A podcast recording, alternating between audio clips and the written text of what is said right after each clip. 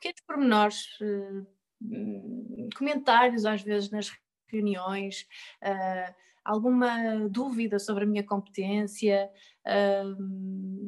do ponto de vista salarial, prefiro nem falar, porque não tenho a certeza se fui ou não vítima da discriminação, mas acredito que sim percebi muito rápido um, o, o, o quão perigoso podia ser o mundo da televisão.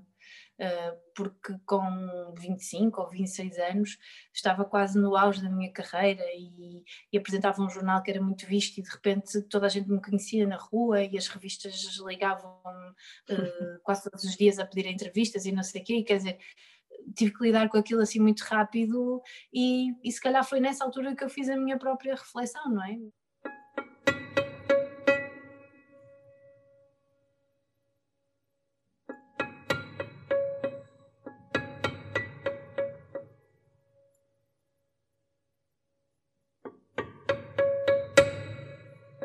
Ana, muito obrigada pela hum, tua receptividade a este meu convite para o Caminho à Flor da Pele.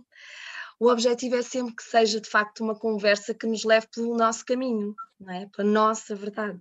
E cada um de nós, na sua vertente, na sua história de vida ou no ângulo específico de abordagem à nossa vida, não é? Uh, mas uh, uh, o interesse deste meu contacto contigo, nomeadamente, é podermos fazer um caminho à flor da pele que daquilo que eu tenho uh, encontrado contigo ou sobre ti ultimamente, eu, eu no outro dia disse uh, que, que acabei por dar conta do teu programa Transparências uh, sobre sexualidade, portanto um programa que tinhas no teu anterior local de trabalho, no Porto Canal, que falava com um psicólogo, né, que vocês os dois abordavam temas sobre a sexualidade. Eu dei-me conta desse programa quando soube que ele também, pelo facto de ter saído do Porto Canal, ele de alguma forma, pelo menos a informação que eu obtive ali, não é? Não sei se há outra, mas de alguma forma ele terminou também. Pelo menos aquela é. geração, né? Aquela geração que aconteceu durante o Porto Canal. E, portanto, é muito curioso percebermos que vamos encontrar as pessoas numa fase da sua vida, não é? E se calhar essa é ter em conta a pirâmide, né? Do jornalismo, começar pelo fim e, e por aquilo que é mais recente para nós. Achei que, quando encontrei esta Ana, lembrei-me logo da Ana que eu conhecia há, há quase 20 anos, talvez, 2004, 2005, e que lembro-me de, não sei se tu te recordas dessa memória, de tu teres dito uh, que gostavas um dia de fazer um programa uh, infantil. Tu recordas disso, Ana? É, eu achava que sim. achava que, que, que eu... me ia divertir a fazer um programa infantil. E eu achei contrastante, não é? Estava a encontrar um programa sobre sexualidade uh, muito franco, muito aberto né? e, e muito interessante e muito importante também pela, pela, pela pertinência que tem. E lembrava-me da Ana que me dizia: ah, eu gostava de fazer um programa com crianças e para crianças. E a minha pergunta... Mas sabes uma coisa, sabes que eu acho que as duas coisas se tocam. Uhum. Mas, mas, mas ias fazer uma pergunta, não é? Ias perguntar qualquer coisa sobre isso. Era, era se de facto isso, o que eu encontrei na, uh, com transparências é de facto uma, uma Ana muito diferente de, daquela Ana que me dizia, ou que dizia, que comentava precisamente esse sonho. Uh, pois, eu acho. Olha, antes de mais, muito obrigada pelo convite. Uh, foi, foi, foi ótimo, fiquei super contente de te rever. Já, de facto, já não nos víamos há muito tempo, perdi-te o rasto e por isso agora seguimos-nos mutuamente no Instagram e é, é muito bom encontrar uh, amizades antigas e perceber obrigada, que as pessoas estão bem e felizes. Por isso, olha, fico mesmo muito feliz com este convite. Um, eu acho que a Ana que tu reencontraste quase 20 anos depois, uh, na essência é a mesma. Claro que estou uma mulher, eh, estou uma mulher, na altura era uma miúda, hoje sou uma mulher muito mais madura, com uh, outro conhecimento sobre a vida, uh, que perdeu a ingenuidade em algumas coisas, que, uh, sei lá, que está mais atenta a outros pormenores, mas que ao mesmo tempo também se calhar já não se preocupa tanto com coisas muito superficiais. acho que se eu olhar assim para os últimos 20 anos foi essencialmente isso que mudou em mim, portanto um processo de amadurecimento. Mas aquela Ana que dizia que queria fazer um programa para crianças, na verdade eu podia dizer isso hoje outra vez. Porque, porque acho que me ia dar imenso prazer fazer um, um programa para crianças. E acabei por fazer um programa sobre sexualidade, Uh, e eu acho que as duas coisas acabam por se tocar. Porquê que eu acho, porquê que eu quis fazer um programa sobre sexualidade e porquê que também gostaria de fazer um programa com crianças? Porque estamos a falar de espontaneidade e de naturalidade. Uh, as crianças são por natureza espontâneas e muito naturais, não é? Não ensaiam os seus discursos e, e por isso é que nos surpreendem e até se costuma dizer que as crianças não mentem, não é?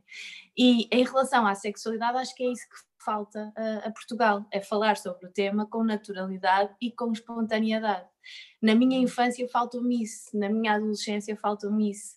Uh, e, e, acho que falta isso a muita gente, e por isso, quando eu uh, vejo discussões sobre a importância ou não da disciplina de cidadania e desenvolvimento, fico chocadíssima, porque acho que precisamos disso mais do que nunca. E este programa sobre sexualidade, efetivamente, era muito voltado para o público adulto, mas podia ser para crianças ou para adolescentes, porque, porque a sexualidade nasce connosco, morre connosco, e, e por isso eu acho que na prática uh, uh, o, que, o que me levaria a fazer um programa para crianças? Sobre sexualidade ou outra coisa qualquer, ou super infantil, e um programa para adultos sobre sexualidade, eh, na base está a mesma coisa, é a uhum. Ah, muito bem. Uh, e de facto tens toda a razão, claro, é um facto que as coisas tocam-se, não é? E podemos uh, abordá-las de forma muito específica, tendo em conta as idades. E, e tu já respondeste uh, praticamente à questão, mas mesmo assim eu iria realçar ou sublinhar isto enquanto pergunta, que é. Um, o público, vocês, não sei se conseguiram aferir isso, não é? Mas o público que tinham com o programa Transparências eh, e, e disseste que a ti faltou-te, e eu partilho contigo também, a mim também me faltou estes ensinamentos um, ehm, na infância, na adolescência, e, mas consideras que o público que vos acompanhava, ou sabes disso, era de alguma forma mais novo e que preenchia lacunas uh, que tu gostarias de ter uh, de ver de sido preenchidas contigo, ou seja, mais novinhos, ou nem tanto, Ana? Olha, foi uma, uma agradável surpresa o que conseguimos com este programa, porque, primeiro, uh, tínhamos a dúvida sobre que tipo de perguntas nos iriam colocar, porque era um programa que vivia essencialmente das perguntas colocadas pelos espectadores. Que tipo de perguntas nos iriam colocar? Seriam perguntas muito básicas e muito voltadas exclusivamente para, para a relação sexual, portanto, para a parte física uh, do engravido, não engravido, posso nesta altura, não posso nesta altura, portanto, dúvidas assim mais básicas e de resposta curta, ou seriam perguntas mais elaboradas, mais filosóficas, mais ao nível dos sentimentos e das emoções? E não sabíamos o que é que íamos encontrar. Também não sabíamos para quem íamos estar a falar. É claro que o facto de ter lá a bolinha vermelha e, e passar aquela hora, um domingo à noite, só por isso já filtraria de alguma forma o público. À partida não iria ser visto por crianças, mas não sabíamos se ia ser mais visto por adolescentes, ou por adultos, ou por séniores. E depois o que nos aconteceu foi uma coisa maravilhosa, que foi começamos a perceber que estávamos a chegar um, a muitos públicos, na verdade. Tínhamos gente de muitas idades a escrever-nos, cada um com as suas dúvidas específicas, mas a verdade é que um, éramos vistos todos os domingos por milhares de pessoas e depois havia muitas outras, muitos outros milhares que viam na, na internet. Um, Era o meu caso. Eu sorvi tudo no podcast, mas foi mesmo sorver. com, bom, com bom gosto. E depois o podcast então ainda nos trouxe, pronto, ainda alargou o nosso, o nosso público e de facto aquilo que fomos percebendo foi que era muito transversal, havia públicos de várias idades e, e até uma idade que normalmente não participa neste tipo de programas e no nosso participava imenso é a chamada terceira idade. Portanto, uhum. pessoas uhum que, que, já tinham vivido muito em termos de sexualidade e mesmo assim tinham dúvidas e angústias e, e precisavam de partilhar as suas histórias uh, e, e, portanto pessoas acima dos 65 recebemos imensas, imensas, imensas cartas. E também de adolescentes, uh, muitos adolescentes homossexuais, uh, lésbicas, com muita dificuldade em fazer o coming out e, portanto, com necessidade de, de, de um espaço onde pudessem falar abertamente sobre, sobre as suas angústias e isso deixou-nos muito contentes porque percebemos que ajudámos mesmo muita gente. Portanto, foi algo que vos deu muito prazer, não é? Eu percebi Sim. isso uh, num, num, post que tu colocaste, precisamente no Instagram, uh, aquele que eu, que, onde eu te, de alguma forma reencontrei na, na tua atividade atual e, e mais presente, uh, e percebi que tu, de alguma forma, agradecias também por te terem permitido fazê-lo, não é? Portanto, terem dado esse, esse atestado de credibilidade e confiança a nível profissional para encaminhar aquele tema quer queiramos, quer não, uh, também está, é, é, às vezes é suscetível de ferir alguma uh, sensibilidade, não é? Uh, mas de facto vocês faziam uma dupla muito, muito interessante e, e muito coesa, mas tu sentias que foi importante também, não só no canal onde estavas, mas foi um salto quântico a nível profissional, mas também numa abertura à comunidade, não é? Porque é um programa para os outros, não é? Sentiste que marcou pela diferença que inovaram, Ana? Senti, senti muito esse reconhecimento. Uh, na rua, uh, o público era muito carinhoso connosco, uh, o feedback sempre foi muito positivo e depois começámos a perceber que de facto podíamos estar a fazer um trabalho de qualidade porque começámos a receber muitos convites para ir, por exemplo, a escolas. fazer conferências, dou-te um exemplo, sobre a sexualidade na deficiência, por exemplo. Claro. Ou seja, as pessoas olhavam para aquele programa como um programa credível, sério de serviço público e isso era o melhor reconhecimento que podíamos ter.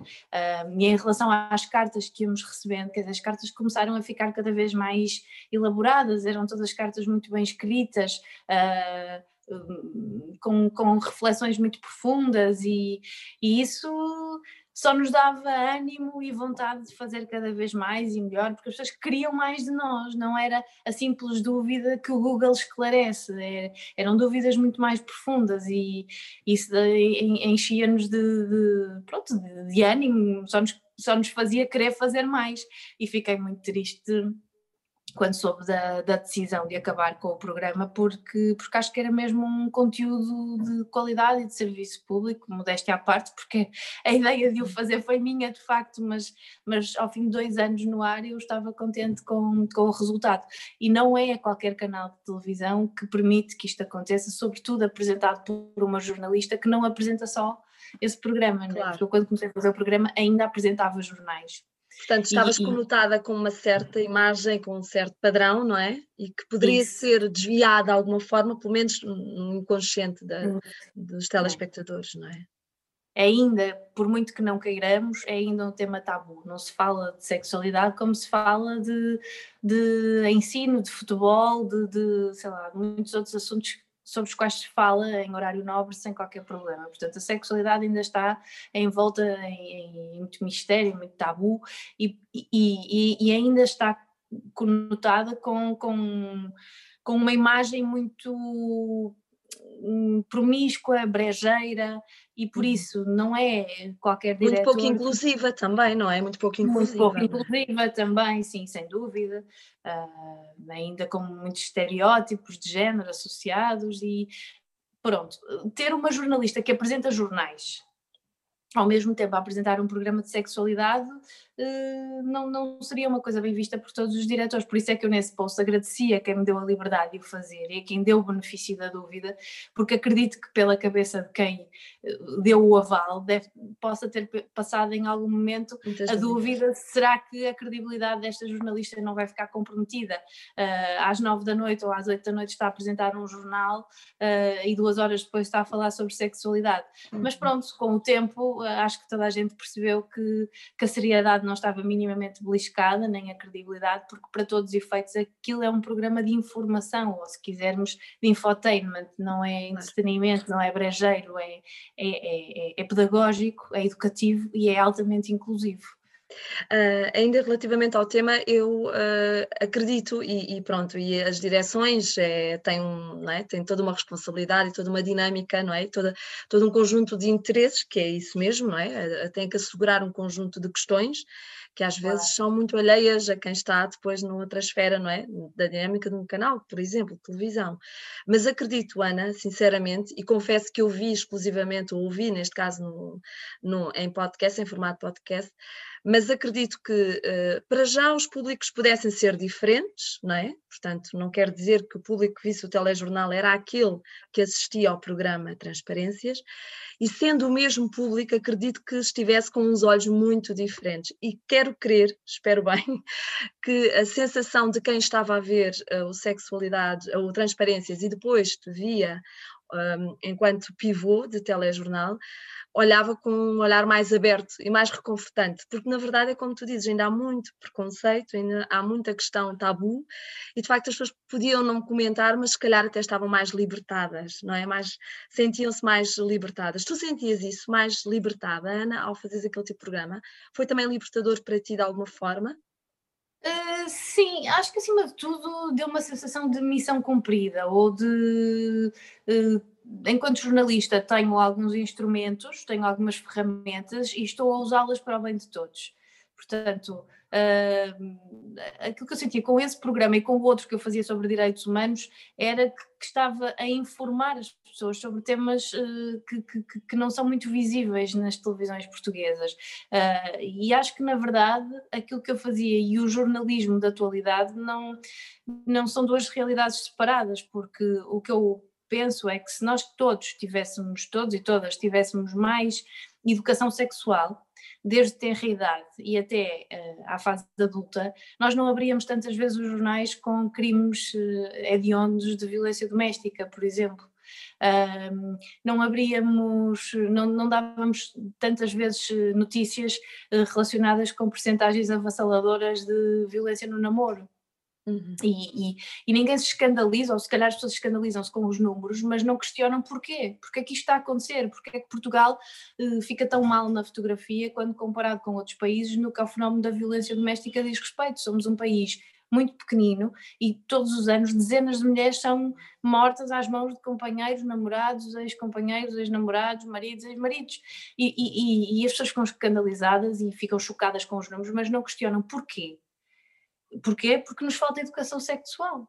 É, é, é só é amor, causa... que não é amor, não é? E o que é Exatamente. O que não é violência. Exatamente. O que é que são relações tóxicas, o que é que é uma relação de poder, o, qual é o papel da mulher e a evolução desse papel ao longo da história, porque é que ainda somos discriminadas, porque é que, porque é que muitos homens se acham superiores uh, às mulheres. Portanto, isto, isto tem que ser explicado logo desde o pré-escolar. É? Uh, a questão da igualdade de género, a questão de, de, de, dos relacionamentos tóxicos, a questão do consentimento, tudo isto tem que começar a ser explicado às crianças quando ainda são muito pequeninas e nós estamos a falhar redondamente aí. E, e, e uma vez que estamos a falhar, tem que haver programas de televisão, programas nas redes sociais, as pessoas têm que ter acesso a conteúdos que compensem essa, essa falta de, de educação sexual que, que, que efetivamente ainda se nota nas escolas. A lei é de 2009, mas não são raras as escolas que dão educação sexual como deviam. E por isso, na verdade, acaba por ser jornalismo na mesma. Claro que sim, claro que sim. Um, tu és mulher, estamos, é um acaso, mas na verdade estamos a celebrar o mês da mulher, o dia uh, da mulher, dia 8, Ai, mas na verdade. Sim, Estás-me a ouvir é, agora? Por momentos, sim, houve aqui uma pequena. é a distância, não é? Uh, é. Gaia, não é? Tu estás em Gaia. Gaia. É, Gaia. Para Castro Marim. Uh, eu dizia-te que uh, estamos a celebrar o mês da mulher, o dia 8 de março, mas depois há todo um mês, não é? Um, em que o tema é, é de facto muito uh, discutido e abordado. Tu, sendo uma mulher e, e, e, tendo tido também um percurso profissional, uma ascensão profissional de pulso também, do, do, ponto de vista do trabalho, de, da necessidade de dar de ti, tu sentiste discriminada em alguma fase da tua vida profissional, Ana, por seres mulher, precisamente? Senti-me, não sei se discriminada será demasiado forte em relação à minha experiência pessoal, mas senti-me vítima de preconceitos e de estereótipos. Uh, posso dar uh, vários exemplos. Uh, desde logo, quando comecei a ter algum destaque, algum mediatismo, eu era muito novinha, tinha 20 e poucos anos, quando me tornei pivô do, do Diário da Manhã na TVI, que era um lugar uh, de destaque e muito pretendido por, por muitas pessoas e, e, e por isso quando lá cheguei eh, a minha eh, a minha chegada não foi propriamente consensual, nem toda a gente a viu com bons olhos, até porque aquele lugar era ambicionado por muitas outras pessoas que trabalhavam na TV. E, e ouvi comentários uh, extremamente desagradáveis, quer de mulheres, porque esta coisa do machismo não é só, não é exclusiva dos homens. Não, às vezes é, é muito. Eh, às também. vezes, e muitas vezes, é. vem das mulheres. Eu sou dessa opinião. Ouvi, Acho que nos falta muita união, não é? desagradáveis. O que o quê? Falta-nos muita união também entre as mulheres, não é? Nos falta, sem dúvida, falta união, espírito de camaradagem, falta-nos solidariedade, falta, sim, falta, claro. Uh, ouvi comentários do género: com quem é que ela terá dormido para chegar tão rápido onde chegou? Isto eram comentários feitos por homens e por mulheres, com muita maldade associada, e por isso tenho a certeza absoluta de que se eu fosse homem, ninguém questionaria, não é? Como é que eu lá tinha chegado? Claro. Independentemente de ser bonito, de ser feio, se eu fosse homem, ninguém questionaria se eu me tinha deitado com alguém ou de que forma é que tinha subido na minha carreira. Por isso comecei logo a perceber a desigualdade de género e os estereótipos de género e a masculinidade tóxica e, e todos esses problemas com que as nossas uh, crianças são, são esses, esses preconceitos com que as nossas crianças são educadas. Depois, porque quando uh, ascendiam a um, a um cargo de poder e de, de direção, uh, senti claramente que uh, a empresa onde eu estava não estava preparada para ter uma mulher naquele cargo. Uh, Falas da direção de informação, é isso? De informação, sim. Sim, sim, sim, sim. Uhum. Pequenos pormenores, comentários às vezes nas reuniões, uh, alguma dúvida sobre a minha competência, do ponto de vista salarial prefiro nem falar, porque não tenho a certeza se fui ou não vítima da discriminação, mas acredito que sim. Uh, e por isso a verdade é que ao longo da nossa vida e de muitas formas somos sempre se não chegarmos ao ponto de sermos discriminadas, não é? Que é o passo seguinte da, da, do preconceito, tudo começa com preconceito e depois ele transforma-se ou não em discriminação. Se não chegarmos ao ponto de ser discriminadas, pelo menos vítimas de preconceito somos sempre. Uh, somos sempre. Olha, ainda hoje fui dar um, fui comprar peixe de manhã de bicicleta, que vou sempre. Uh, e passei por um grupo de trabalhadores que estão a fazer obras na, aqui na linha de comboio.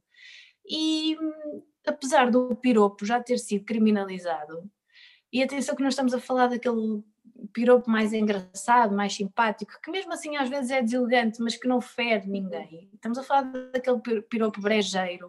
Uh, grosseiro mesmo, que, que magoa e que ofende. Exatamente. E eu vi assim uns 5 ou 6 à passagem e eu dou por mim a pensar, se eu fosse com o meu marido, cada um na sua bicicleta, eu teria ouvido aqueles comentários? Muito provavelmente não. E não é por respeito ao meu marido, não é por respeito a mim, é por respeito ao meu marido. Porque eles acham que eu sou propriedade dele. E portanto não, não vão dirigir aquele tipo de comentários, não é por respeito à minha pessoa, porque eu para eles valho o mesmo é por respeito ao meu marido. Portanto, os homens respeitam-se entre si, mas não respeitam as mulheres. Não é? Nestas situações não, é, não, não são as mulheres que eles estão a respeitar e isto incomoda-me. Isto são pequenos pormenores que acho que, que, que, nós temos que mudar, porque quer e dizer... que emperram muito, emperram muito, não é? O desenvolvimento, que são grandes Sim. barreiras de facto, não é? Não são coisas mínimas, não é? Hum, Marcam mesmo grande diferença. Sim, e centrarmos então na, na, na, história e virmos como é que chegámos até, até aqui e, e, todas as lutas que já fizemos, as conquistas que conseguimos, mas o caminho todo que nos falta percorrer, então quase que chega a ser revoltante, não é? A forma como fomos apagadas da história da ciência, por exemplo, a quantidade de prémios Nobel que deviam ter sido entregues a cientistas mulheres e que, e que lhes foram negados pelo simples facto de serem mulheres. É? que até foram usurpados.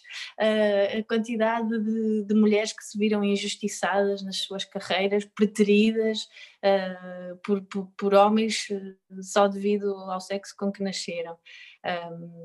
a diferença salarial que ao fim de 40 anos de luta contra a desigualdade ainda é enorme. É? A partir de setembro, outubro, mais ou menos, é como se trabalhássemos de graça até ao final do ano se olharmos para a diferença salarial entre o que ganha um uhum. homem e uma mulher. Média, Trabalhamos três ou quatro meses sem receber onde estão, e isto não faz sentido nenhum, estamos em pleno século XXI, não é? E, e, e, no trabalho de jornalístico que tens feito e na, nas rubricas mais uh, especializadas, uh, tu sentes uh, que ainda há muito trabalho para fazer. É isso que tens constatado na realidade. Não há aqui romantismo nenhum, não é? Não, é, era como te dizia há pouco, quer dizer, já fizemos muita coisa. Se pensarmos que há 40 anos ou há 50 anos uma, pessoa, uma mulher tinha que pedir autorização ao marido para trabalhar, ou autorização ao marido para, para sair viajar, do país, não é? não é? Para sair do país, para, porque não votávamos, que obviamente que foi feito um percurso muito interessante e de grandes conquistas, mas há um caminho ainda muito longo a percorrer e vai ser difícil até conseguirmos mesmo igualdade. E quando falamos em igualdade, é bom que entendam que não estamos a, nós não queremos ser iguais aos homens, não é disso claro. que se trata, não é? Nós gostamos, na maior, a maior parte de nós gosta muito de ser mulher. Exato é? e gostamos muito da nossa, do nosso lado feminino, não, nós não queremos ter barba, a maior parte de nós, portanto não é disso que se trata, trata-se de igualdade de, de oportunidades. De oportunidades, de... de acordo com a competência, não é? Com a capacidade da pessoa, não é? Com o mérito, não é? Ana, eu não sei se tu, tu, uma vez que já estiveste em, em cargos de, de, direção, nomeadamente, uhum. não sei se já sentiste algo que eu já senti e que sinceramente não é confortável, embora saiba que todos nós temos um lado feminino e um lado masculino, não é? Uns mais apurados que outros um lado e outro, mas uh, eu sempre que tentei que uh, a minha opinião não fosse a melhor, mas sim que, sabendo que tinha razão, mas, uh, e que estava perante a maior parte de homens, não é? sendo eu mulher, eu sentia que tinha que ter uma postura que não me agradava, que era uma postura que me tirava do meu lado feminino e que me punha muito no meu lado masculino, sabes? Em que eu me sentia quase que me transfigurava num homem para conseguir transmitir aquilo, se calhar eu era mais bruta, possivelmente, ou seja, saía do meu registro e isso tirava muita energia, não é? Eu não sei se tu passaste por isso também, porque isso deixa, tira-te muita energia, tu ficas completamente rastos, pelo menos eu falo por mim. Mas às vezes parece que só assim é que entendem a mulher enquanto um ser igual num, num cargo de desfia, por exemplo. É verdade, sim, claro, já senti isso, eh, é quase uma tentação, não é? Nós quase que sentimos, num universo masculino, nós quase que sentimos necessidade de mudarmos alguns comportamentos e, e, e adaptarmos ao meio em que estamos a viver, quase para sermos aceitos como iguais. Há um filme da Pixar, uma, não, não é, na verdade nem é um filme, é uma curta-metragem, acho eu, da Pixar, que é super interessante para ver com, com os miúdos e com as miúdas, sobretudo, que se chama Pearl, e que, uhum. e que tem exatamente essa mensagem, que é uma, um, um novelo de lã, está pronto, está, está personificado num, num novelo de lã feminino que chega a uma empresa uh, maioritariamente masculina e começa a levar com bocas e, e, e olhares assim de soslaio e, e ela, há uma altura em que ela se, sente a necessidade de, de começar a vestir um fato uh, e a ir de gravata e não sei o quê, só para tentar uh, ser aceite no grupo, não é? E começa a mudar o tom de voz e a dizer, claro, no final do dia de trabalho vamos todos beber uma cerveja ali ao bar, não sei o quê, e depois ia para casa e ia pensar, mas eu nem gosto de cerveja, não é? mas era só para se integrar, para ser menos ostracizada, menos discriminada, não é? E as coisas só mudam quando chega outro novelo de lã feminino à empresa um, e de facto há, ela começa a rever-se naquilo que ela foi quando lá chegou e unem-se e, e, e, como já têm a companhia uma da outra, conseguem afirmar-se como são. E eu acho que às vezes eu, eu gosto desta curta-metragem e já pus os meus filhos a ver e já aconselhei a outros, a outros miúdos da família e tudo, porque, porque é, é, é, muito simples perceber a mensagem assim. Às vezes nós precisávamos daquilo, precisamos daquilo que tu estavas a dizer há bocado, precisamos de nos unir e de, e de percebermos quem somos e, e, de força para nos afirmarmos. É o tal chamado empoderamento, não é? é? Precisamos desse reforço, dessa confiança para, para nos afirmarmos, para deixarmos de ter medo ou de nos sentirmos menores por sermos mulheres. Devemos ter orgulho nisso e, e, e as mulheres que tenham conquistado o seu espaço têm tido uh, esta atitude, se formos ver bem, são são mulheres que têm tido esta atitude de superioridade, de não tenho nada a temer, sou assim e é para quem quer. E louváveis aquelas que não se tornaram pessoas amargas, não é? Eh, com tanta luta, sim, porque a verdade é sim, é essa, sim, é que se calhar às vezes também não se avança tanto em tanta luta porque tememos ficar pessoas amargas, não é? Muito, voltadas em demasia. E, e também não é bom porque depois aí há todo um conjunto de atitudes que se calhar não conseguem ser, uh, digamos, uh, inclusivas, já, já não conseguimos claro. certas coisas, nomeadamente dizerem, mas já conquistaram tanto, essa expressão então é terrível, já conquistaram tanto, como quem já não chega, não é? Não. Olha, uh, Tu, tu ainda há pouco dizias que se calhar a grande diferença nestes 20 anos uh, é, é, o facto de, das coisas superficiais, ou que tu consideras, não é? Sim. serem superficiais, terem ficado para trás, portanto maturaste, és uma mulher, amadureceste uh, e acabas por, uh, por também fazer essa reflexão, não é? Maturada. Mas sinceramente, daquilo que eu me lembro de ti, e lá está, este é o, caminho, o teu caminho à fora da pele, mas eu vou tentar fazê-lo ao teu lado, não é? Mas aquilo que, que me lembro de ti não passa realmente pela superficialidade. Uh, respeito o que tu dizes, mas é a minha, esta é a minha visão, mas também tem a ver comigo, não é? Se calhar eu não olhava para essa parte da superficialidade, não é? Uh, e lembro-me, sinceramente, da Ana, quando chegou ao Algarve, uh, da camaradagem, porque lembro-me dos jantares que tu organizavas na tua casa, não é? Que tinhas gosto, e o pessoal deslocava-se de Faro para a Albufeira, não era? Era Albufeira, se bem me lembro. Era, sim, olhos d'água lembro de trabalhares muito, não é? Portanto, uh, estamos a falar na produtora Take Five, não é? Que era a delegação, uhum. e é a delegação da TVI no Algarve, onde, onde, não sei se foste fazer lá estágio, se já tinhas o estágio feito quando foste para lá. É, já tinha o estágio feito. É, já trabalhar mesmo, então, não é? Fui. Foste a trabalhar. Uh, e lembro-me que eras uma rapariga uh, muito da família e do amor, não é? Concordas? Claro. Totalmente. portanto, tu, tu fugias do Algarve sempre que podias, quando tinhas as tuas folgas, e portanto era exaustivo porque eu também fiz depois, mais tarde, o teu percurso, desde que fui para o Porto e vinha para o Algarve e também vinha todos os fins de semana que podia, portanto, a casa. Portanto, não me lembro dessa parte da superficialidade, mas tendo em conta isto que eu disse, uh, queres fazer um pequeno retrato desse início também no teu trabalho em televisão, portanto, já te expunhas, já começavas a ter alguma... Eu sei que, uh, tu já referiste isso não há muito tempo, não é, digamos, a fama que te anima, não é? Que te puxa, não é o ser conhecida, não é? Outros valores se, se erguem, mas mas uh, na verdade estavas a trabalhar em televisão já, já começavas a ser conhecida, o teu nome já aparecia no oráculo, não é? A tua imagem não é? No, nos falsos diretos ou nos diretos eventualmente, mas já começavas a ser uma pessoa mais mediática. Uh, como, é que, como é que vês esse teu percurso? Tendo em conta que eu, esta parte da superficialidade não incluí, digamos.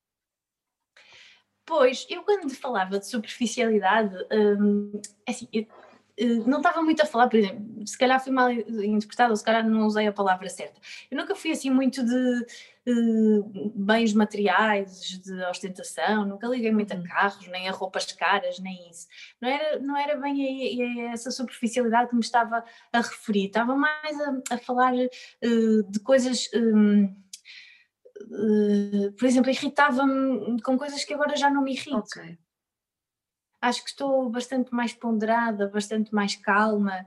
Uh, não estava tão sensível à, à, à, falta de espontaneidade, ou seja, ia mais na cantiga de, de, de, da hipocrisia e agora okay. estou muito mais estou muito mais sensível a isso, sabes? Okay. Estou muito mais uh, se calhar mais profunda e uh, cada vez estou mais intolerante à falta de espontaneidade e à falta de, de naturalidade.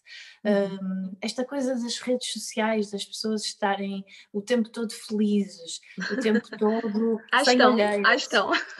É, não, quer dizer, eu acho que não estão, mas, mas pelo menos tentam passar esta Sim. imagem, que estão o tempo todo em forma e giras uhum. e sempre bem vestidas e sempre muito animadas e sempre em festa e sempre não sei o quê.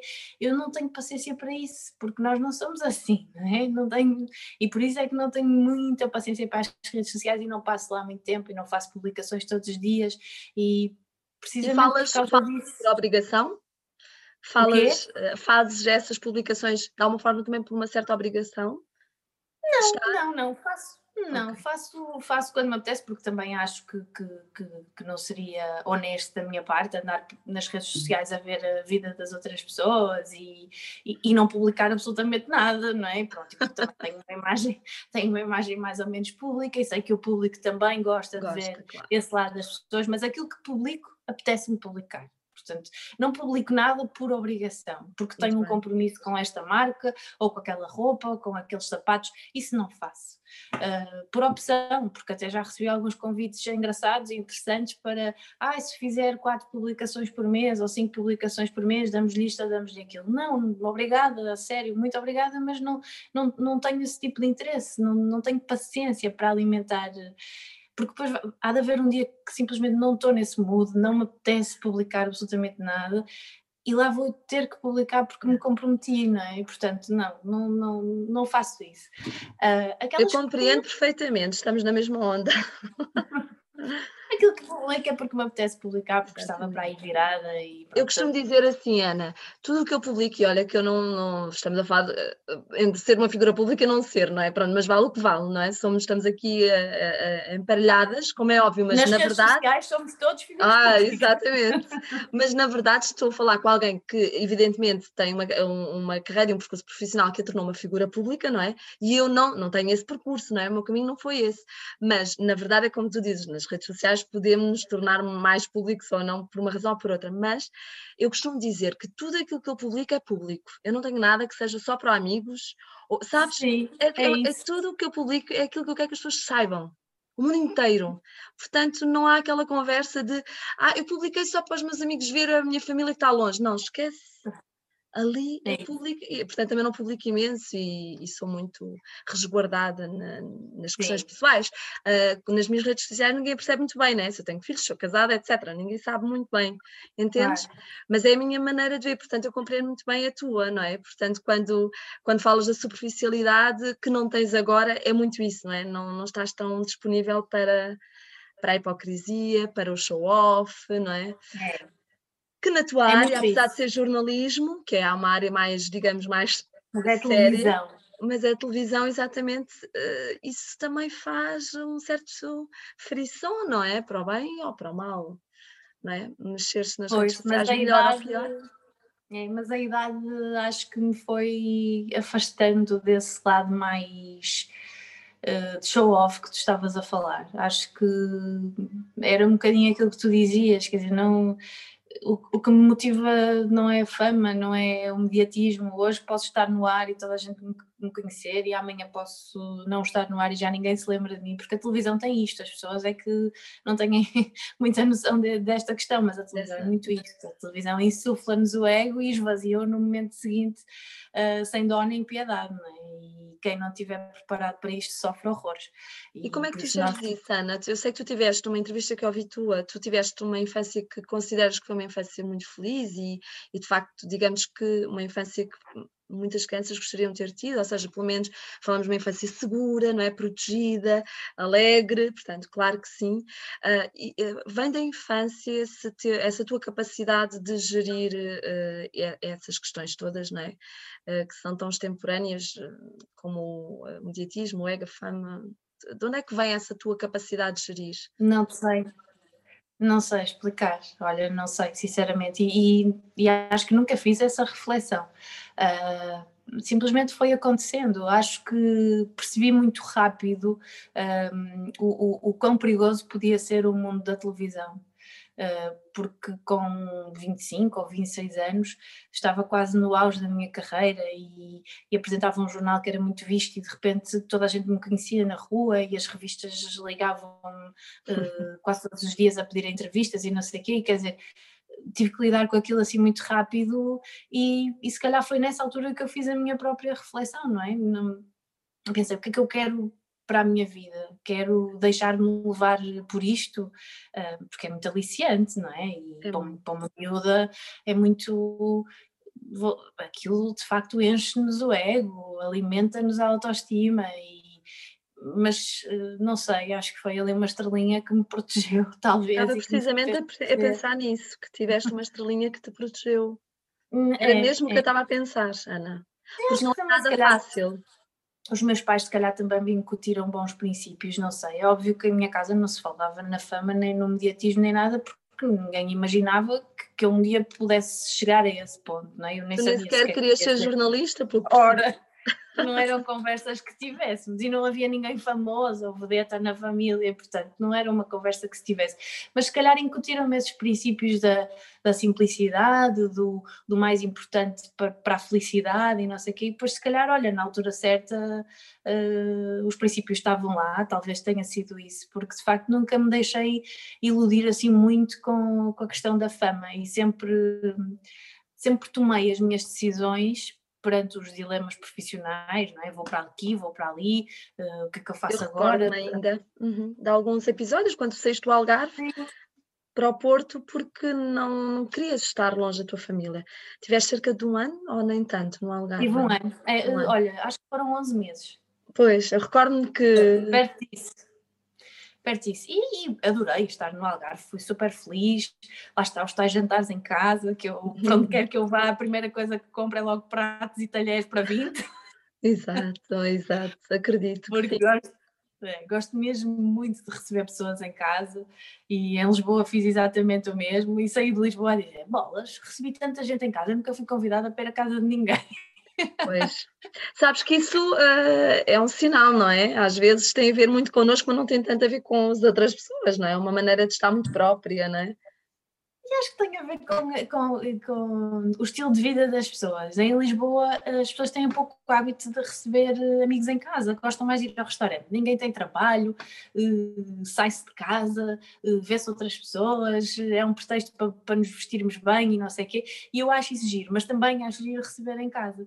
Mas em, em Lisboa não há muito esse hábito. Pelo menos foi a sensação com que eu fiquei. Vivi lá três anos e fiz bons amigos, mas mas não há muito esse hábito. Portanto, as pessoas gostam muito, gostavam muito de ir à minha casa, mas depois não, não, não tinham muito hábito de fazer em casa delas. Acho que as únicas pessoas eh, que me convidaram para ir jantar eram exatamente do Porto, como, como eu, por isso. Portanto, é uma prova de nove.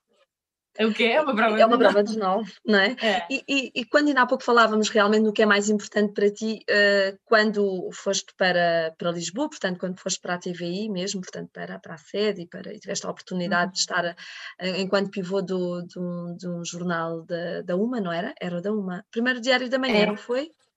Primeiro manhã, manhã. Uhum. Exatamente. Portanto, em crescendo, uh, aquele valor que eu te falava que te reconheci quando nos conhecemos no Algarve da família, uh, e que isso inclui tudo uma família que é uma família uh, paternal, o pai e a mãe, não é? Mas depois também uma família nuclear, um, um marido, ou um, um noivo, ou um namorado, o que seja, mas alguém com temos uma ligação muito forte, fez-te, lá está, esses princípios estavam lá e quando tu foste, engravidaste, não é? Uh, tu tiveste de tomar a opção, não é? Continuar com a vida que tinhas em Lisboa, com toda aquela majestosidade, não é? De, de trabalho, não é? Ou uh, fazer algo completamente diferente. E tu optaste por fazer algo completamente diferente. Aquilo que muita gente não faria, se calhar, na tua situação, não é? Que foi regressar às raízes, a casa, o regresso a casa, para aí seres mãe, não é? Uh, corpo inteiro, e teres uma vida de, de família muito mais tranquila, pelo menos terá sido aquilo que te aconteceu ao início, não é? É, foi, foi, foi, foi uma decisão que de facto não era uma decisão muito fácil de tomar, mas tomei muito rápido, porque só havia ali dois caminhos a seguir, não é? Grávida de gêmeos, eu só tinha duas opções. Ou ficava no Porto e criava os meus filhos no Porto, e, mas com isso sabia que ia ter que abdicar de, de da carreira da forma como ela estava, portanto ia ter que abdicar de alguma visibilidade, de algum mediatismo, ou seja, tinha a esperança de que podia continuar a fazer jornalismo, mas não naqueles moldes, ou então uh, continuava a apostar na minha carreira, o meu marido, que tem uma empresa aqui no Norte, uh, que, não, que não, nunca na vida poderia se ingrar em Lisboa, porque é uma empresa que trabalha essencialmente com a indústria, portanto a indústria está no Norte, não está em Lisboa, portanto, mudava de ramo começava do zero, mudávamos para Lisboa definitivamente e os meus filhos iam ser criados lá, era a segunda opção. Portanto, posto isto assim de uma forma muito fria, eu pensei que não fazia sentido nenhum uh, apostar na carreira. Porque, porque pensei, a carreira pode correr muito bem pode correr muito mal. Hoje sou quem sou, mas amanhã mudam as direções, mudam as apostas e simplesmente posso posso deixar de ser a grande aposta e posso ser mais uma no meio de muitos e, e depois mesmo que não deixe de ser, o que é que eu vou ganhar com isto? Onde é que eu me imagino daqui a 10 anos? Uh, não sei, para, para um jornalista de televisão o auge será apresentar o Jornal das Oito. O Jornal das Oito é um jornal com um horário um bocado antifamiliar, não é? Porque ia me impedir de acompanhar os meus filhos eh, durante os primeiros 10 anos da vida deles. Eu ia ter que abdicar de alguma forma da família. Um, tudo se faz e tudo se consegue, é uma questão de prioridades. E naquele momento pareceu-me óbvio que a minha prioridade não era essa. Não era apostar na, na minha carreira, era antes apostar na família, porque a família é um pilar que não, à partida não abana. Uhum. Não é? A carreira pode abanar, pode tremer, até pode acabar. Uh, a família e os amigos não. Uh, e por isso decidi regressar às raízes, porque para mim o que fazia sentido era criar os meus filhos uh, perto da família. Fazia sentido que eles passassem mais tempo com os avós do que numa creche. Fazia sentido que eu pudesse acompanhá-los nos primeiros anos de vida, que eu chegasse a casa a tempo de participar nas rotinas, no jantar, nos banhos, nas conversas de fim de dia. Abdicar de tudo isso em prol de um lugar de pivô parecia-me completamente descabido, na minha perspectiva, Agora, não é? Mas não censuro, não censuro minimamente quem tem uma perspectiva claro diferente, porque isto, claro a felicidade é. Por favor, imagina que todas desistiam, é? todos desistiam, não havia pivôs, quer dizer, não, não dá. Claro, a felicidade é um conceito muito subjetivo, claro. cada um encontra os seus caminhos. Não dá, claro que sim, temos que realmente todos estar muito diferentes. E como é que uh, como é que foi acolhida, porque acho que é importante até percebermos e, e, e é, é, pode ser sintomático de algo. Como é que foi acolhida essa tua decisão no seio de, de quem te chefiava e de quem até uh, uh, te lançou ou quem, não é? Deu por, tudo por ti, não é? Aquela, há de ter havido alguém que disse: não, este, vamos avançar com a Ana neste formato porque é uma grande aposta. Essa pessoa, se calhar, como é que foi a reação? Sem saber nomes, não nos interessa nomes, mas de facto. Olha, essas pessoas não reagiram logo na, na, na altura, porque nessa altura uh, já, já, a direção já tinha mudado e tudo, portanto não, não reagiram imediatamente. Okay. Eu, eu fui eu comuniquei a minha decisão, é? E também não fiquei muito tempo a ouvir reações, comuniquei e fui para casa tomar conta dos meus filhos. Uh, mas passados uns tempos, uh, sim, disseram-me, fizeste mal em ter ido para o Porto, tinhas uma carreira tão promissora, uh, agora vai ser difícil eh, voltares onde estavas. pronto, ouvi assim comentários desse género, mas eu estava segura da decisão que tinha tomado e não estava minimamente arrependida, nunca me arrependi, sentia-me feliz. Eu sentia-me super feliz. Ainda por cima, logo a seguir surgiu a, a oportunidade de, de, ir para o Porto Canal. Portanto, eu continuava a fazer o que gostava, perto das pessoas que gostava. Eu não precisava de mais nada e por, por isso quando me abordavam e diziam ah, mas agora as revistas já nem querem saber de ti, uh, mas agora perdeste protagonismo, perdeste mediatismo, e eu só pensava, e, e depois? Perdi, mas quem é que vos disse uh, que, que, é isso que me faz... Não é? Uhum. É? Quem, quem, é que vos. Quando é que eu algum dia vos dei sina, sinais de que de facto era no mediatismo que assentava a minha felicidade? Não, aconteceu na minha vida, é óbvio que soube bem, mas quer dizer, não, a minha felicidade não, está longe de depender disso, não é? Agora tenho dois filhos maravilhosos, estou a criá-los perto da uhum. família como eu sempre quis, continuo a fazer aquilo que gosto, não é visto por 500 mil pessoas, está bem, mas é visto por 10 mil ou por 20 mil que me reconhecem, que são simpáticas comigo na rua, o que é que eu quero mais? Não é? Não... E tu tentas com o teu trabalho efetivamente uh, mudar ou tentar ajudar, colaborar para a melhoria, não é? Seja do que for. Portanto, uh, se for para um público muito grande ou para um menor, o que interessa é o impacto daquilo que tu fazes, não é? Do teu trabalho, não tanto a fama que isso te dá. E o meu empenho é, será garantidamente o mesmo, porque eu não consigo fazer as coisas de outra maneira. Quando me meto nos projetos é para trabalhar bem, vou dar o, meu melhor. Uh, porque senão para isso então prefiro não me meter. E por isso tanto me faz trabalhar, do ponto de vista de desempenho ou de empenho, tanto me faz trabalhar para meio milhão, como para um milhão, como para 50 mil ou para cinco pessoas apenas. Claro. claro. Uh, eu faço muitos trabalhos, eu fazia muitos trabalhos fora da televisão, uh, formações, moderação de debates, uh, apresentação de eventos, participações em, em, em, palestras em escolas. E o público é completamente diferente, não é? Nós ali vemos quem está à nossa frente, uh, enquanto que na televisão não fazemos ideia quantos estão do lado lá. E num evento destes, tu sabes quantos estão sentados. Sentes logo a energia das pessoas, não é? Claro, claro. E o empenho era exatamente o mesmo. Quer estivesse a falar para duas pessoas sentadas ou ali à minha frente, quer estivesse a falar para um auditório de 300 ou numa televisão para 500 mil, quer dizer, acho que não, não, não, não tem a ver com isso. A, a, qualidade do público também não se mede pela quantidade dele, não é? Mede-se pela intensidade com que está entregue ao momento, não é? Ah. E a participação que tem. Ana, uh, era, era um projeto de vida ser mãe? Não, não era. Tal como não era ser jornalista. Isto está bonito. Exato. É bonito, estás a ver? Eu não, sabes o que é? Não faço assim muitos planos para a minha vida. Não faço mesmo. Eu, de alguma forma, vejo aquelas pessoas que dizem daqui a 10 anos imagino-me aqui ou imagino-me ali. eu, eu acho que elas têm o cérebro tão organizado e é tão bom ter essas metas. Deve ajudar imenso, não é? A pedalar para concretizar objetivos. Eu não sou nada assim. não, não faço grandes planos. Faço para o dia a seguir, eventualmente para a semana a seguir, mas não faço planos a médio e longo prazo. Tu deixas que a vida faça planos por ti, ou seja, as coisas vão-te acontecendo, tu vais optando, não é? fazendo as tuas escolhas. Eu escolho os meus caminhos à flor da pele. Exatamente. Mas é isso mesmo, escolhes mesmo à flor da pele, com aquilo em que tu acreditas, com a tua verdade, não é? Sim, e na, na verdade eu nunca fiz esse plano, não era um sonho ser mãe, não era um sonho casar, não era.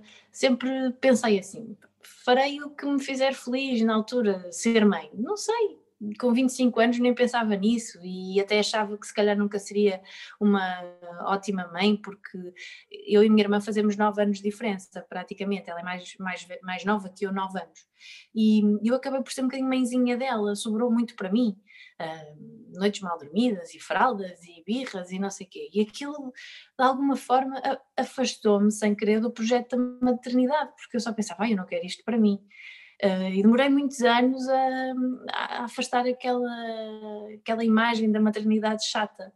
E também nunca tive assim. Toda a gente diz que eu tenho muito jeito para crianças, mas eu nunca tive muita paciência para as crianças dos outros brincava, brincava com elas um bocadinho. Mas quando eles começavam a fazer um bocadinho de birra, tu fugias. Ai, pensava, pronto, vai lá, mãe. E depois despedia-me do casal com quem estivesse e pensava, isto não é para mim. Ai meu Deus, coitados, agora ainda vão para casa aturar esta birra e fazer jantares e não sei o que. Eu só pensava, é muito bom ser independente e não ter nada disto e ter os meus horários, fazer as minhas viagens mas depois, olha, a vida troca-nos as voltas. E de repente aquilo que fazia sentido ontem deixa de fazer sentido amanhã. E pronto, e começamos a sentir que, que aquilo que eu comecei a sentir foi um, eu quero uh, deixar uma espécie de um legado, acho que é, acho que ia gostar de ter a casa mais cheia, acho que pronto, acho que quero construir uma família, uh, entretanto aquilo que eu achava que era isto só faz sentido se for num projeto a dois, portanto os dois já cá estavam, uhum. eu tinha começado a namorar e já tínhamos o casamento perspectivado e a ideia da maternidade começou a ganhar forma, mas não foi uma coisa assim, não esteve sempre lá. Que engraçado. Não, é, dessa parte não fazia mesmo ideia, estava completamente sem informação alguma e não, não sabia bem qual seria é. a tua é. resposta. Mas é muito curioso. Apesar de ser uma pessoa de família, sabes? Mas achava pois. que não tinha muita potência para as crianças. Para essa uh, mas olha, ser mãe, não é? Estava enganada, mas estava enganada, porque de facto é o projeto da minha vida. Eu adoro ser mãe, foi a melhor coisa que me aconteceu. E, e qual, um, qual sentes tem sido o papel do pai? Tu és uma mãe muito galinha ou delegas também? Há uma separação igualitária de tarefas, não tendo que haver essa separação assim uh, em acordo por escrito, mas sentes que é importante também quem está ao nosso lado ter um papel uh, determinante e, e ativo para tu também sentires a mulher e não só a mãe? Sim, sem dúvida, sem dúvida. É posso, podemos não dividir as coisas 50-50, porque isso tem a ver com as vidas profissionais claro. e como elas se vão desenrolando. Claro, é? E até é agora já houve vários momentos. Houve momentos quando eu regressei ao trabalho em que o meu marido teve que estar mais presente nas rotinas diárias porque eu estava a fazer um horário que não me permitia estar. Uh, houve outros momentos em que ele estava a apostar mais na empresa, estava eu com mais liberdade horária, portanto assumi eu mais o papel de mãe, portanto as coisas vão se repartindo assim, não significa que seja uh, o, o, tempo todo 50-50, claro. não é? Há, há, momentos e momentos, por exemplo, nesta nova fase que aí vem, tendo em conta que vou fazer o horário de fim de tarde, vai implicar um maior, uma maior dedicação da parte dele, porque quer dizer, quem vai buscar os miúdos à escola, quem vem para casa fazer os trabalhos de casa, o jantar, vai ter que ser uh, o meu marido a assumir essa função. E assim é que faz sentido, ou seja, apoiarmos mutuamente, de maneira a que nem a carreira dele fique muito comprometida, nem a minha, uh, em que ambos possamos sentir-nos realizados dentro daquilo que fazemos. E, e, é isso, é esse equilíbrio que, que temos conseguido, mas é muito importante termos, termos alguém do nosso lado que, que nos apoie, que, que nos incentive, eh, que não nos deixe com sentimentos de culpa, não é? Porque acho que, Sim. sobretudo, as mulheres, e voltando mulheres. ao início da nossa conversa, têm muito este sentimento de culpa porque ainda lá está, estão a ser vítimas da educação que receberam de que uh, a maternidade é para elas, não é? Portanto, elas é que têm a obrigação de educar os filhos. E são elas uh, as donas da casa, podem haver filhos, mas há uma casa, não é? É tão duro. A da casa, e o cozinhar, e o tratar da casa, quer dizer, ainda, ainda há muito aquela ideia de que isso é a função da mulher. Está a mudar, eu acho que está a mudar muito. Os casais uh, das novas gerações já, já, já partilham muitas tarefas e, e já vejo muitos homens quase que lutarem contra o preconceito, que às vezes vem das próprias mulheres e dizem, não, eu também quero a licença de parentalidade e portanto eu vou exercê-la também, eu quero ficar com, com a nossa filha, com a nossa filha, eu quero mudar fraldas, eu quero não sei o quê, e nós é que ainda, ainda estamos com vestígios da educação que recebemos e achamos que eles não são capazes, não é?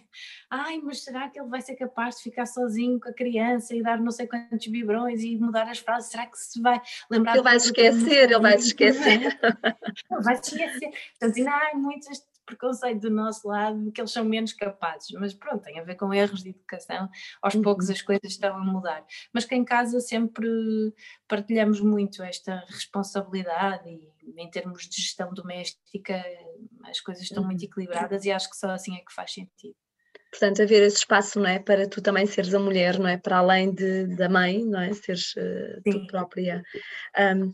Não fui mais até agora, foi porque não quis mesmo, uhum. porque tomei opções, porque era importante para mim, para a minha realização pessoal, estar mais presente na vida dos meus filhos e, portanto, não aceitei alguns horários uh, com, com eventuais consequências, mas não aceitei alguns horários porque para mim era importante estar presente na vida deles em determinados horários, mas não foi porque o meu marido não me apoiasse nessa decisão, ele apoiaria se fosse importante para mim, mas optei por outro, por outro caminho. Tu, ainda há pouco, quando referias a questão de, de, do espaço de dividir a vida, mas lá está o tal equilíbrio, quando um precisa mais uh, de estar fora, o outro uh, se, tem, se calha que está com mais liberdade de tempo, então dedica-se mais ao interior, nomeadamente à casa e à vida familiar. Uh, tu, tu, estavas a falar e eu estava a, a imaginar aquilo que pode ser também a configuração da construção de um sentimento, não é? que é o amor. É? O amor enquanto um lugar de construção, em crescimento. Eh, como é que tu olhas para o amor, Ana? Não sendo só uh, um homem e uma mulher juntos, mas uma família, não é? Com, tanta, uh, com tantos níveis, como é que tu olhas para. Quando se fala em amor, tu que tiveste um programa sobre sexo, sobre sexualidade, não é? Às vezes também falávamos sobre o tema, mas amor em si, como é que o defines? Amor entre um homem e uma mulher, ou entre homem, homem, mulher, mulher, mas o amor é de um casal apaixonado. Olha, sabes que eu acho que o amor é dos sentimentos mais simples e ao mesmo tempo dos mais complexos. Somos às vezes muito transtornados com isso, não é? Porque parece tão simples. Como é que se complica tanto, não é? Porque o amor simplesmente acontece, mas depois tem, tem as suas complexidades. Por exemplo, o amor faz sofrer.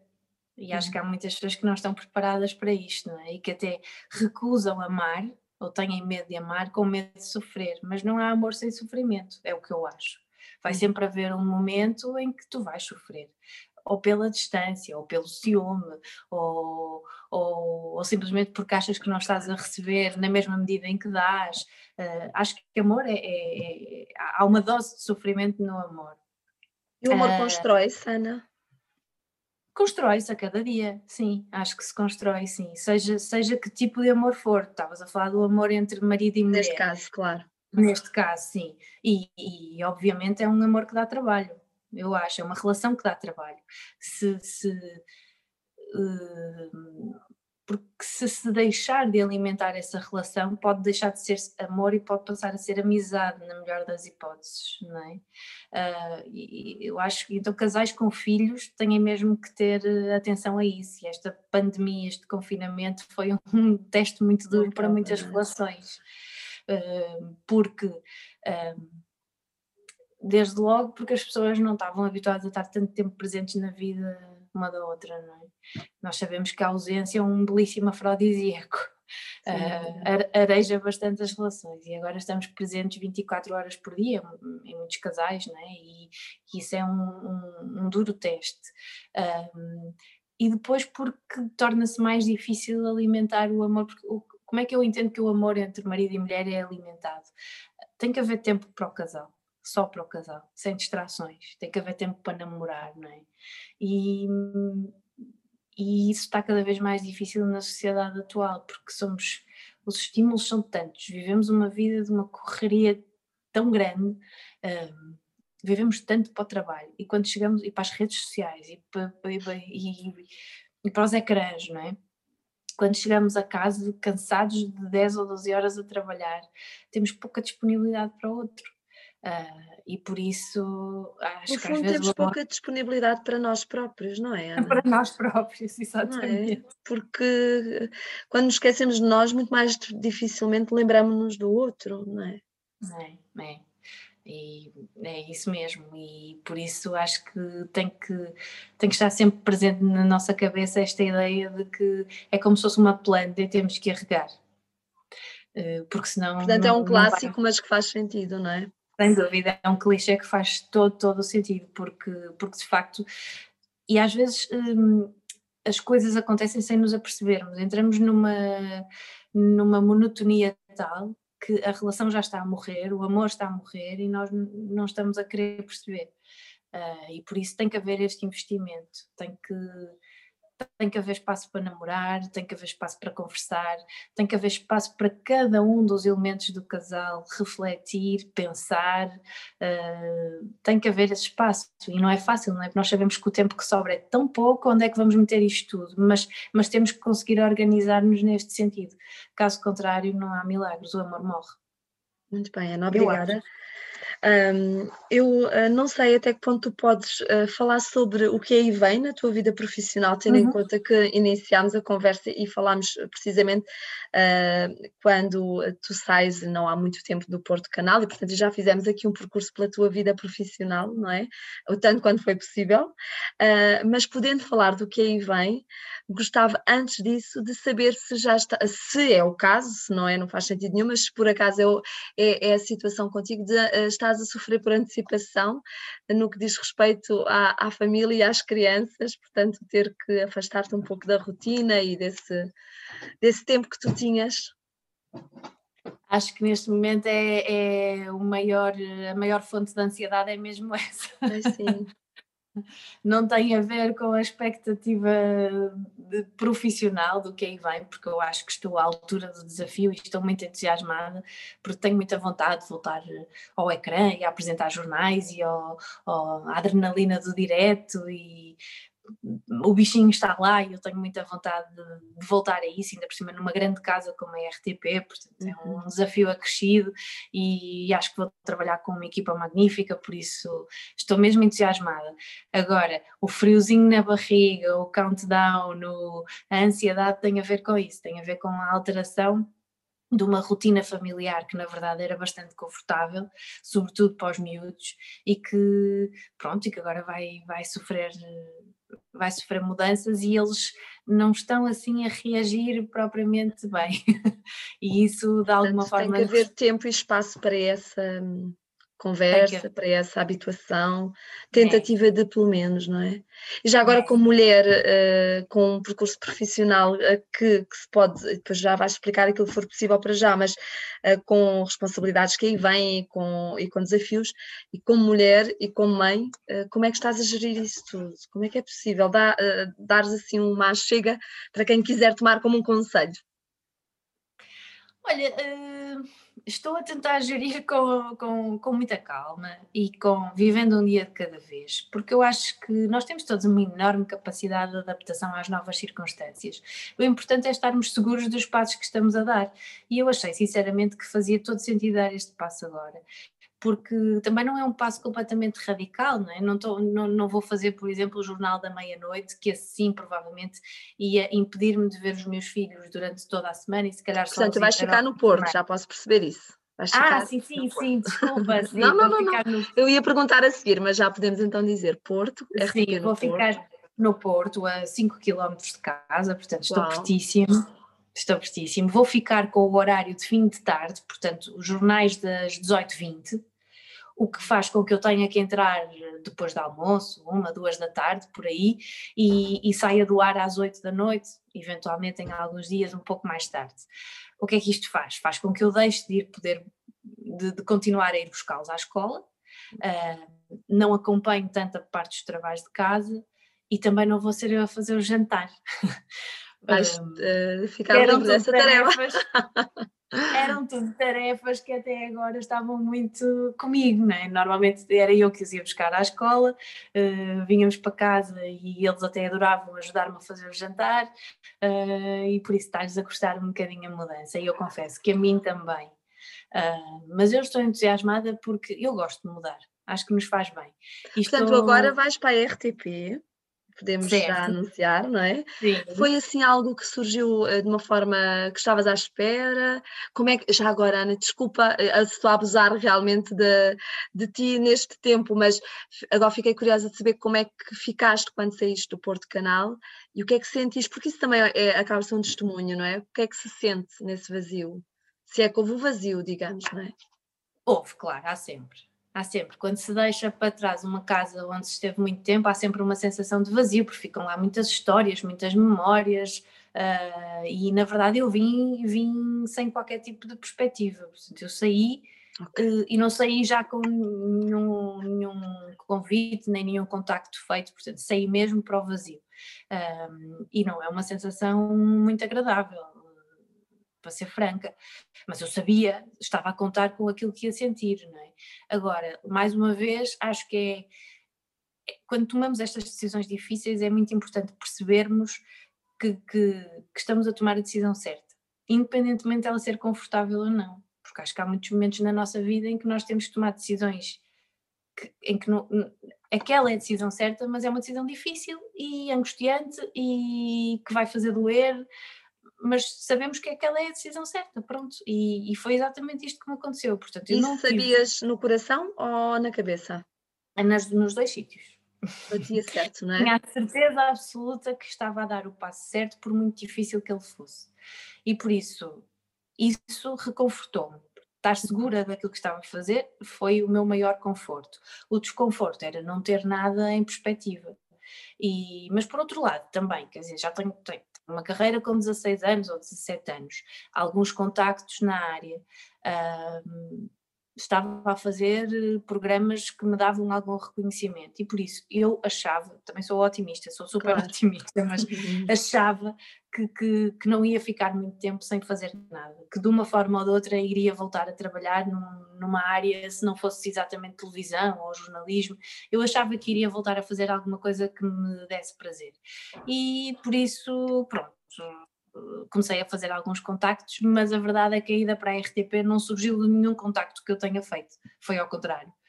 O telefone tocou e sim, era um convite para ir para a RTP e claro, fiquei muito contente e muito entusiasmada, claro. E qual foi o desafio que te colocaram, portanto? Uh... Olha, agora o desafio é, é, então fazer os jornais de fim de tarde. Uhum. Um, portanto, em estúdio? Em estúdio, sim, em direto sempre, uhum. a apresentar, sim. Uh, e, e, para já é isso que está perspectivado. Não quer dizer que depois não surjam outros desafios, mudanças de horário, outros programas, não sei, mas para já é isto que, que, que eu estou a contar eh, ir, ir, ir para lá fazer, e foi com base neste desafio que eu disse que sim. Uh, o maior desafio acho que tem a ver com, pronto, com este lado familiar. Com a mudança, uh, não é? Vou ter que dar tempo aos meus filhos para se adaptarem a esta mudança, mas acho que no fim, acho que vai ser bom para todos. O meu marido vai voltar a participar mais nas tarefas de pai uhum. uh, e acho que vai ficar a ganhar com isso. Os miúdos também, se calhar, acabam por se aproximar mais do pai, vão poder explorar coisas que eles fazem muito pouco, como por exemplo cozinhar com o pai. Um, Vamos ver quem é que vai ensinar a quem. Estou a brincar, não faço ora, ideia. Ora, eles cozinham todos bem, por acaso. Que bom! Vais ter jantares vai... muito bons. Acho que sim, estou a contar com isso. Acho que vai ser giro, acho que nesta fase já não são assim tão pequeninos, não é? Nesta fase acho que até vai ser uma mudança muito interessante para todos. E eu também já estava a sentir um bocadinho falta de, de ser Esta mais. adrenalina, não é? Profissional, sim. não é? Sim, sim, sim. Que lá está, apesar de teres o, o, peso grande também voltado para a família, dentro de ti acabas por ter uma componente muito forte que te move, não é? Que é a parte profissional e nesta área que, que, que é o jornalismo, não é? Que é a comunicação. Sim, preciso, para, para estar feliz, preciso me sentir completa. E há várias dimensões, não é? A familiar é definitivamente a mais importante. Eu, apesar de ter saído do Porto Canal para, para lado nenhum, para casa, eu não aceitaria uma proposta profissional que me afastasse totalmente dos meus filhos. Por exemplo, que só me permitisse ver os meus filhos ao fim de semana. Portanto, uma RTP em Lisboa, não. Fora de questão. Claro. Fora da RTP ou qualquer outro canal que implicasse. Sim, sim, claro, mas se fosse neste caso convite da RTP para não. ires para Lisboa, não, não, não, não, não. lá está. Não, fora de questão mesmo.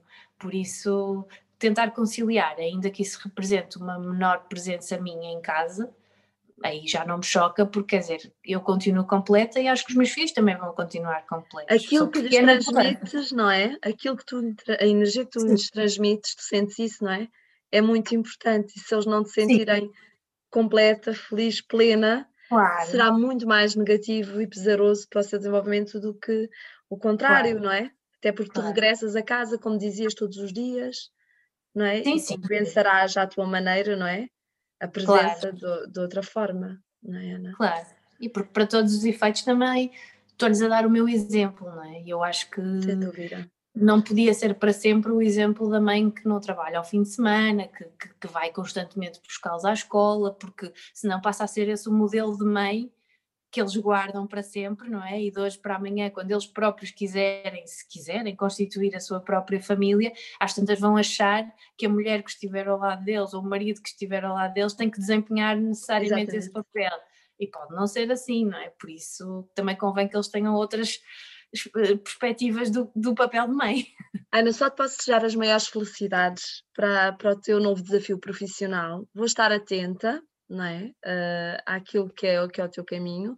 Foi um prazer rever-te, reencontrar-te e poder conversar contigo.